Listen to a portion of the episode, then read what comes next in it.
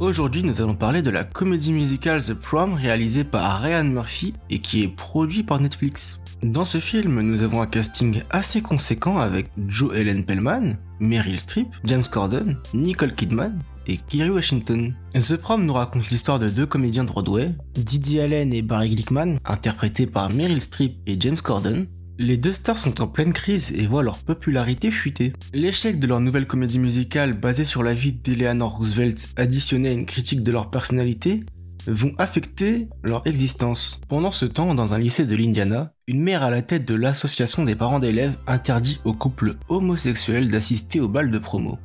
Emma et Alicia sont les filles concernées par cette mesure pour le moins extrême. Quand Didi Allen et Barry entendent parler de la situation d'Emma, ils décident de s'allier avec deux autres acteurs dans le but d'aider Emma à pouvoir aller au bal de promo. Cependant, Emma ne représente qu'un stratagème pour redorer l'image des comédiens. Voilà pour le petit résumé. Franchement, le film est vraiment pas si mal. Et je vais vous expliquer pourquoi. Il y a une bonne utilisation des personnages. Par exemple, à l'instant où je me demandais à quoi servait telle chose ou telle personne, eh bien le film répondait à ma question presque instantanément.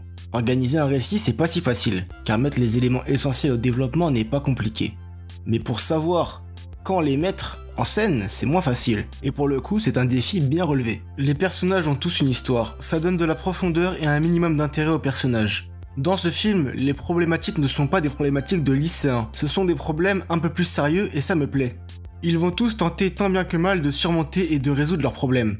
Didi Allen va demander à ce qu'on la vénère, tandis que Barry raconte que plus jeune, il a été viré de chez lui à cause de son homosexualité. En fait, le manque de considération et d'amour chez presque tous les personnages est un problème qu'ils ont en commun. Et finalement, tout le monde évolue dans le bon sens. C'est dommage, j'aurais peut-être voulu plus de nuances. Mais la nuance va provenir dans un premier temps du comportement des quatre stars.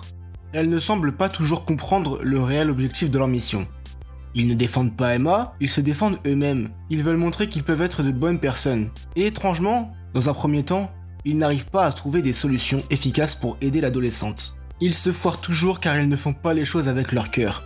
Ils mettent aussi pas mal de temps à comprendre que Emma ne veut pas être le symbole de l'homosexualité. Emma n'est vraiment pas épargnée dans ce film. L'adolescente est comparée à Eleanor Roosevelt, rien que ça. De plus, quand elle est en classe, elle est assise au milieu, elle est le centre de l'attention. Vous vous doutez bien qu'elle n'est pas placée ici par hasard. Mais plus globalement, les quatre stars du monde du spectacle ne sont pas très ouvertes. De leur part, on peut entendre on va aller au pays des ploucs, ou bien je ne sais plus le nom des habitants de ce bourg. Emma compare même la tolérance et la vision du coming out en Indiana comparé à la Floride.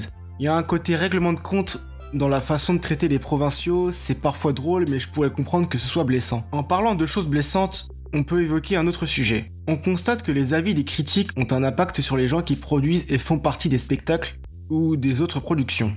Mais en contrepartie, le film expose le fait que les artistes peuvent être essentiels dans la vie des gens. On voit bien qu'ils peuvent faire voyager leurs spectateurs. Au-delà de parler en plus du manque de considération envers les artistes, on parle aussi ici de l'effacement des techniciens et de tous ceux qui participent à la fabrication d'une œuvre. Ils sont indispensables pour mettre en lumière les stars. Ça m'a fait plaisir d'entendre tout ça car on a pour habitude de starifier les personnes sur le devant de la scène et non pas les gens derrière le rideau. Penser à tout ce monde sans faire de distinction, c'est vachement beau. La séquence émotion est terminée. Parlons des choses qui fâchent maintenant à un moment, il y a un petit problème de crédibilité. Ce n'est pas parce que tu montres 5 adolescents qui regardent la vidéo de Emma s'exprimant sur son cas que ça donne une impression de grosse vague non conformiste. Je joue un peu à l'idiot, mais ça me donne plus l'impression qu'ils sont pas beaucoup à être dans une situation en conditions similaires à Emma. Dans la même séquence, il y a limite un instant de l'expressionnisme. Ici, on pourrait dire que l'expressionnisme résulte d'une exagération pour montrer les sentiments. Je trouve ça vachement décalé. Surtout que la personne qui fait ça est seule à le faire. Quand c'est dans une chorégraphie, ça passe largement mieux. De plus, à un moment, je me demandais si c'était super pertinent et juste de mettre en avant des adolescents exclusivement beaux et populaires. Mais le film défend le fait que ce sont les gens les plus populaires qui peuvent changer le monde, donc l'influencer. Je crois même que c'est Barry qui dit que les célébrités ont le pouvoir de changer le monde comme le président des États-Unis. Je ne sais pas si c'est vrai, mais en tout cas c'est un point de vue marqué. Accrochez-vous bien et ouvrez bien vos oreilles. Vers la fin, la copine de Emma annonce à sa mère qu'elle est amoureuse de Emma. Cependant, rappelez-vous bien que cette même personne a interdit aux couples homosexuels d'assister au bal de promo. Donc qui a privé de balles, sans le savoir, sa propre fille. Oui, c'est compliqué à expliquer, mais là n'est pas le plus important. Car quand la mère apprend la vérité sur sa fille, elle va se braquer et partir. Mais elle revient assez vite. Pourquoi la mère de Alicia revient? Elle change vite d'avis quand même. Ça tue la crédibilité et les enjeux liés à ce conflit. Et c'est ça le problème quand on surexprime et surjoue ses sentiments. Mais la cerise sur le gâteau, c'est qu'elle semble heureuse quand sa fille embrasse Emma, alors que un peu auparavant, elle était au bout de sa vie en apprenant que sa fille soit lesbienne. Si vous ne l'avez pas remarqué, il n'y a pas vraiment beaucoup de problèmes dans ce film. Et en parlant de non-problèmes, on va dorénavant ouvrir une grande page sur la direction artistique. Les costumes sont extravagants et les décors réalistes. On va parler des chorégraphies. Premièrement, lors de la rencontre entre Didier Allen et Emma, la mise en scène plutôt théâtrale montre que malgré ses dires, tout n'est pas pour Emma mais pour elle. La chanson pour défendre Emma devant les parents d'élèves sert à faire sa propre promotion. De plus, je trouve ça dommage que la dernière grande danse ait moins d'impact que toutes les autres. On est souvent proche des personnages et on voit pas tous les mouvements et ça perd de son impact. Les chansons sont faites pour les Oscars. Hormis ça, ça donne un dynamisme que j'apprécie car ça accélère l'action.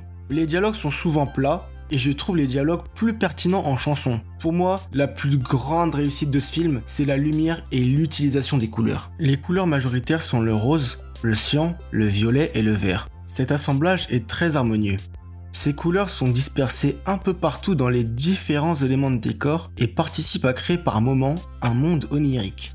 L'utilisation des couleurs, même avec les costumes, donc les vêtements, offre quelquefois un double sens caché qui est assez bien vu. La lumière sur le sol avec les reflets des flaques d'eau, c'est vraiment magnifique. Cette espèce de lumière tamisée dans le restaurant pendant le date entre Didier Allen et le proviseur exclut totalement les autres personnages et laisse place à la romance. Quand on parle de romance, on peut parler de Emma et sa copine. Quand elles sont ensemble, le monde devient coloré, mais quand elles se quittent pour retourner respectivement chez elles, on retourne dans une réalité avec des couleurs plus normales et habituelles. Les changements de lumière en direct pendant la même séquence ou scène, c'est pas difficile, mais c'est vraiment bien. La luminosité est bien gérée tout du long. Faut dire que l'abondance de néon ça aide. Pour finir, je peux juste vous dire que ce film essaye de briser les clichés et veut bousculer les mentalités. C'est un film osé et qui ose. Qui ose critiquer la religion, qui ose critiquer l'éducation des parents, qui ose utiliser l'humour tout en parlant de sujets sensibles. Je vous assure qu'il y a des situations qui sont vraiment hilarantes. Quand on dit comédie musicale, c'est pas toujours drôle. Et pour le coup, bah ça l'est vraiment. Mais en contrepartie, il y a aussi des situations vraiment tristes. Il y a une scène dans le gymnase du lycée qui est horrible. Bref, ce film est un vrai spectacle, et il prendra sûrement un ou plusieurs Oscars. Je voudrais vous poser une question que tente de résoudre le film. Si on agit pour la bonne cause, est-ce que les motivations de nos actions sont-elles vraiment importantes? Je vous laisse méditer là-dessus. Néanmoins, merci d'avoir écouté ce podcast sur The Prom. Je vous souhaite à toutes et à tous une bonne fin d'année et on se retrouve l'année prochaine pour parler des films de 2021. Je vous souhaite une bonne journée et une bonne soirée et sur ce, portez-vous bien.